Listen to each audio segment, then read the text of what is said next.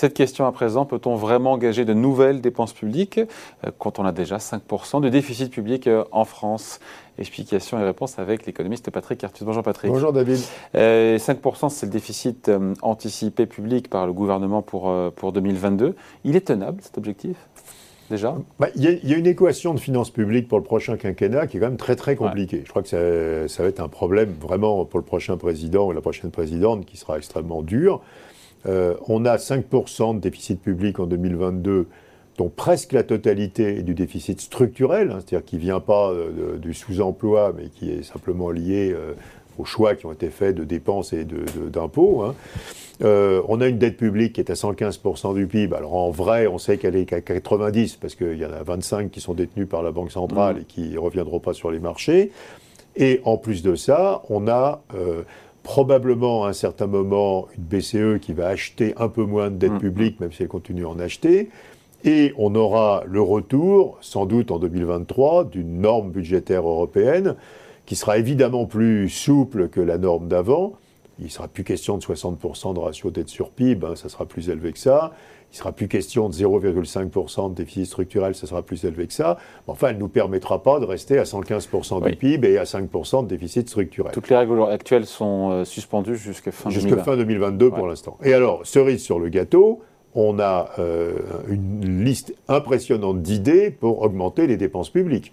À juste euh, titre, pardon. Hein. Alors souvent à juste bah titre, mais, mais, mais, avec une difficulté de compréhension parce que euh, dans le même temps, on sait que les dépenses publiques de la France sont très élevées euh, par rapport à d'autres pays qui pourtant ont des services publics de meilleure qualité que nous. C'est notre euh, drame, ça. C'est vrai dans l'éducation, c'est vrai dans la santé, enfin c'est vrai dans la justice, enfin donc euh, et donc on a quand même un problème de compréhension, mais quand même le consensus collectif droite-gauche aujourd'hui est de dire il faut dépenser plus dans la santé, dans l'éducation, dans l'innovation, pour les jeunes, pour la transition énergétique, pour l'industrie, etc. Et je pourrais continuer de la longue liste. Sauf qu'il n'y a pas les marges de manœuvre budgétaires pour le faire. Alors hein. voilà, donc l'équation budgétaire elle est assez simple. Euh, changement, de, enfin, changement de politique monétaire, même si c'est hyper euh, prudent, hein, et euh, nouvelles règles budgétaires européennes, même plus flexibles, nous imposerons une réduction du déficit public 5% en 2022 et du taux d'endettement public 115% à la fin de 2021,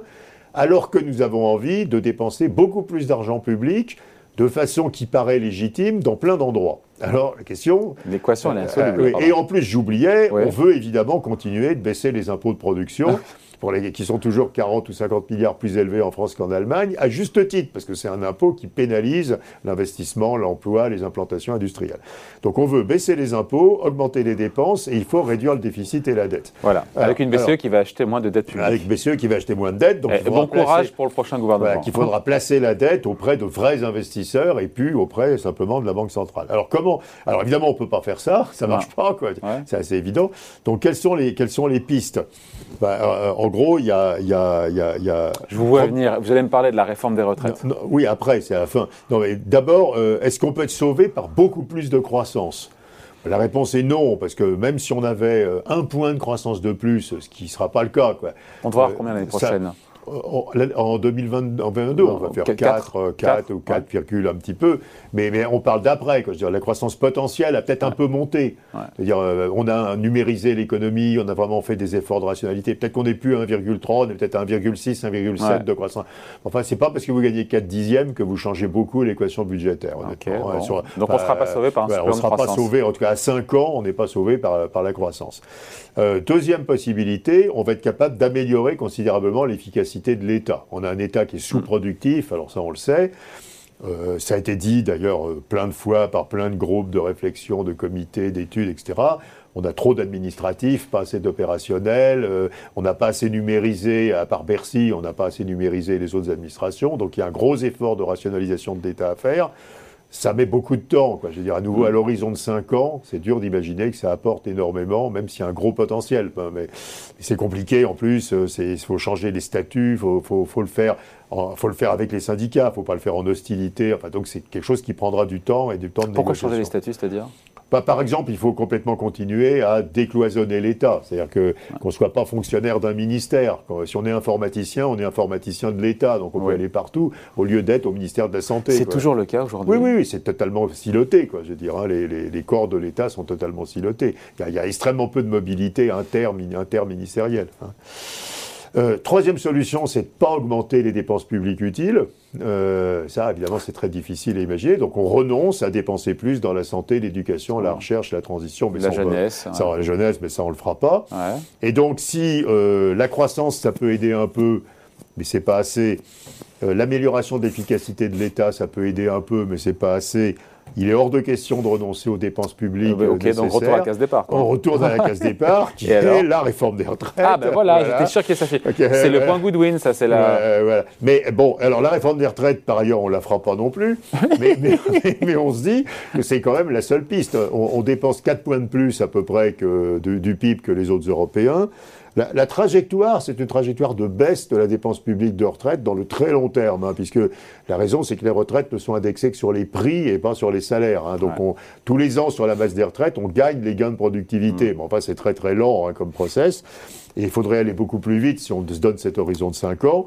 Bon, euh, est-ce qu'on peut allonger très brutalement euh, l'âge de la retraite pour réduire la dépense de retraite et se servir de ces économies pour faire les dépenses pour les jeunes, l'éducation, la santé, etc., dont on parlait avant?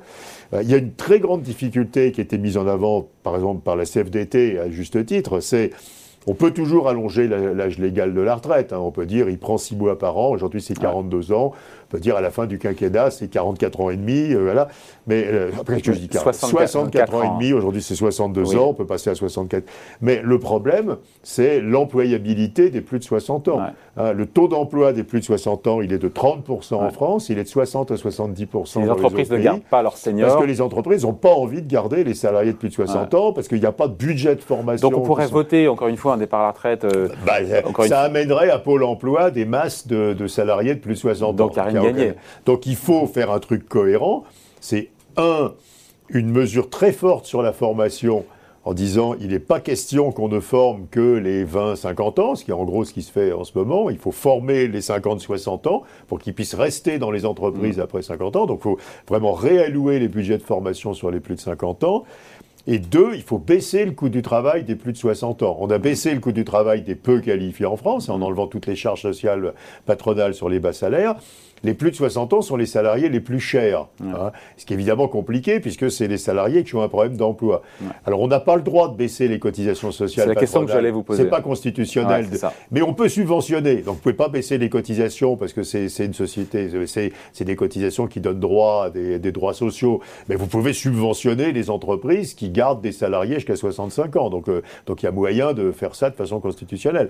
Évidemment le coût du travail. Mais si on subventionne derrière, il n'y a plus les économies. Euh, bah, vous, faites, la prime d'activité des plus de 60 ans, quoi. Oui, c'est un coût. Je veux dire, euh, on fait ah la réforme des retraites pour euh, gagner quelques points de PIB. Oui, mais euh, là, oui, mais vous allez gagner beaucoup. Dire, là, vous allez, enfin, si vous regardez ce qui se passe sur l'apprentissage, quand vous donnez 6 000 euros à une entreprise, elle prend un apprenti, et donc ça couvre pas tout le coût de l'apprenti, quoi. Mm. Non, non, il y a, un coût, il y a, y, a y a à gagner de la dépense. Mais à nouveau, on ne peut pas repousser l'âge de la retraite sans prendre aucune mesure qui améliore l'employabilité. Sinon, on déplace le problème et bah, Sinon, on envoie les, tous les plus de 60 ans au chômage. Pôle emploi. Il y a déjà 300 000, si moi-même mémoire bonne, Français de plus de 60 ans inscrits à Pôle emploi, plus tous ceux, effectivement, qui sont dans des systèmes qui leur permettent de ne pas être inscrits.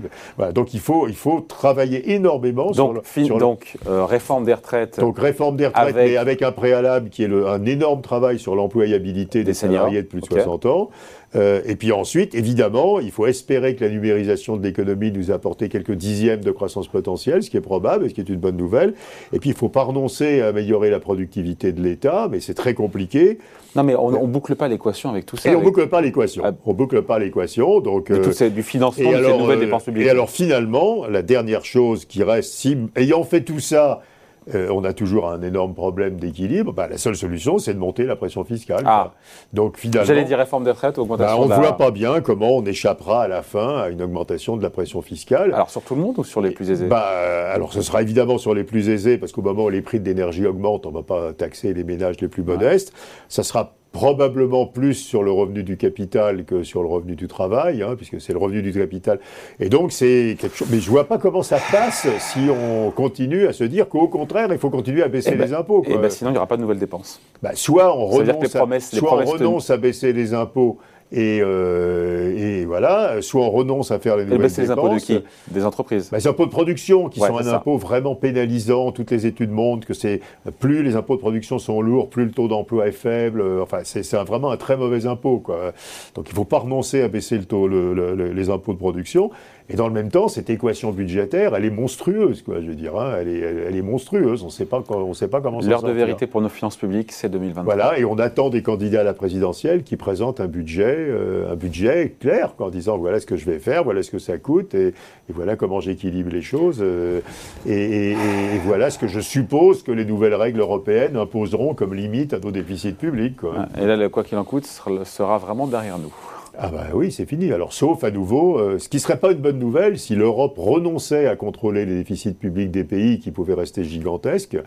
Mais là, on aurait euh, vraiment une très grosse pression sur la Banque centrale européenne, hein, euh, qui euh, serait obligée en fait de sans arrêt d'empêcher qu'il y ait des crises budgétaires dans les pays plus fragiles. Ça peut finir comme ça, l'histoire. hein. Ça risque d'ailleurs de se finir Ça comme peut ça. finir comme ça. Ouais. Ça peut finir par on garde des déficits publics très importants parce qu'on n'arrive pas à faire autrement. Et c'est à la charge de la BCE d'éviter que ça tourne mal sur, le, sur les dettes publiques, y compris en particulier des pays périphériques. quoi. Voilà, bon courage pour tout ce petit monde-là. Merci beaucoup, Patrick. Merci, David.